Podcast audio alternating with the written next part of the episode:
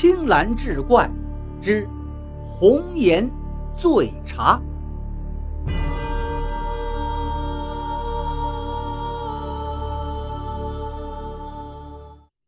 话说明嘉靖年间，绵州有个书生吴子义，此人不但文章做得好，琴棋书画也样样精通，方圆百里却难觅知音。同时，这个人酒量惊人，无论什么场合，即便是身旁已经醉倒一片，只有他却是安然独坐，继续自斟自酌。这一年，吴子义赴京赶考，路过老君山，突然天降大雪，眼看天色已晚，而方圆数十里却了无人烟，不由得让他暗自着急。恰在这时，一曲琴音突然破空而来，这近乎天籁的声音让他顿时就听呆了，浑身的劳顿也随之烟消云散。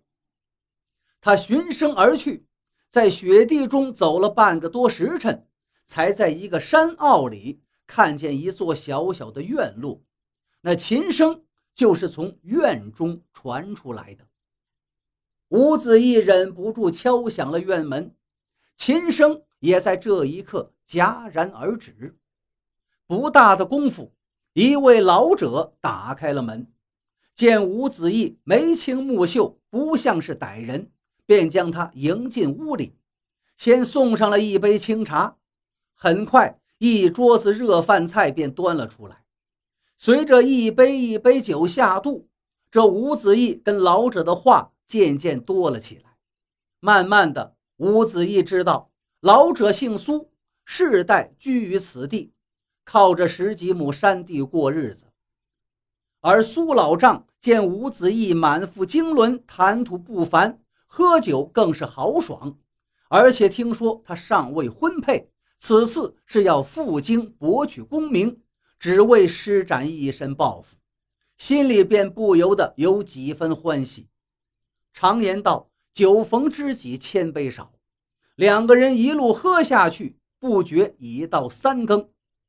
这时，吴子义借着酒兴说道：“老丈，我方才一路循着琴音而来，方知这一家处。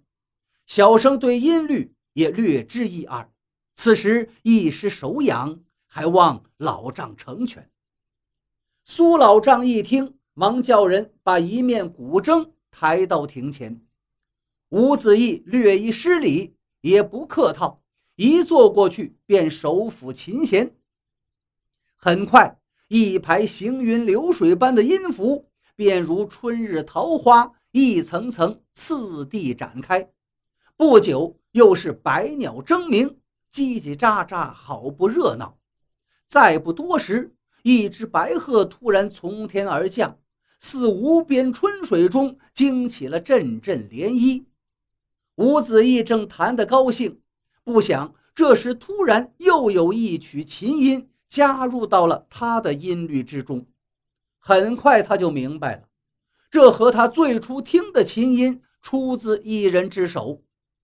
陡然之间，两曲音律宛如两条鱼儿在水中嬉戏。瞬间又幻化成无边春色中的两只翩翩起飞的蝴蝶，再过一时，又变成了湛蓝天空里两只相互追逐的苍鹰。许久之后，那苏老丈猛然惊醒，连连抚掌叫绝。能听到如此音律，再无憾意。对吴子义更是欢喜不已。而吴子义似乎还没从这琴音中醒来，迷糊了好一阵儿，这才想起问苏老丈：“和他一起抚琴的是谁？”苏老丈哈哈一笑，道：“正是小女玉儿。她一向心高气傲，却不曾想公子的琴声竟能引得她来附和，看来真是难觅的知音呐。”说罢。便唤玉儿前来与吴子义相见。苏玉儿一出来是满面娇羞，艳若桃李。吴子义不觉就看呆了。苏老张看在眼中，是喜在心头。这吴公子不正是女儿的绝配佳偶吗？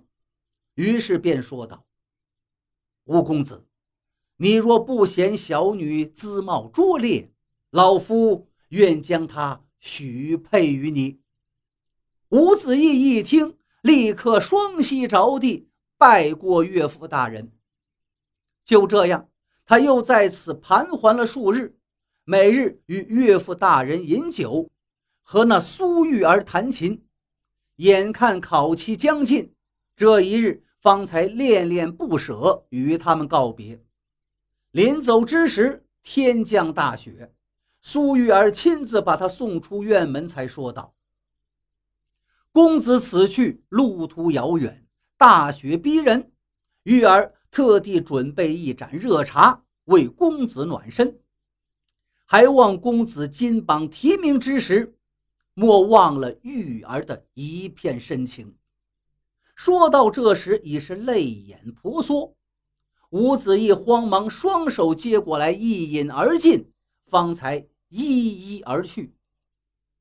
这吴子义。果然了得，会试下来便中了头名会员，直接入了翰林院。而这时自然有不少同乡前来拜贺。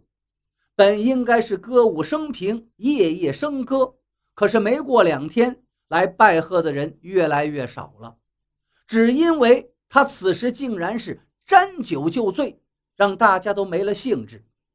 吴子义自己都惊呆了。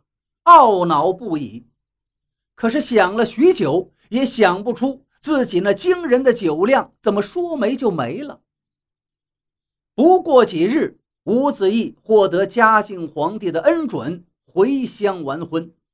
在婚礼上，他照例只有看别人喝酒的份儿，自己喉咙里的酒虫纵然叫得咕噜咕噜直响，也喝不下半杯酒。入了洞房之后，他依然是不住的叹气。苏玉儿见状，慌忙跪倒在地，这才向他说明原委。原来，在吴子义赴京赶考那天，他给吴子义喝的那盏茶叫做醉茶。喝过那盏茶之后，是见酒必醉。苏玉儿深情说道：“公子啊，官场险恶。”很多灾祸都是由酒而起，公子您身怀大志，万望理解妾身的一番苦心。这句话把吴子义是一棒打醒。一个小女子都有如此见识，她岂能再贪恋那杯中之物？于是不禁羞愧万分，当即将玉儿紧紧地揽入怀中。吴子义在京城为官期间，滴酒不沾，廉洁自律，办事公正为民，深得皇帝嘉许。这便也让他少了诸多应酬，每日下朝回家，和玉儿互敬互爱。两个人不是弹琴吟诗，就是赏花作画，倒也其乐融融。而他这个官衔，也是一年一个台阶，不到十年。他便位列内阁。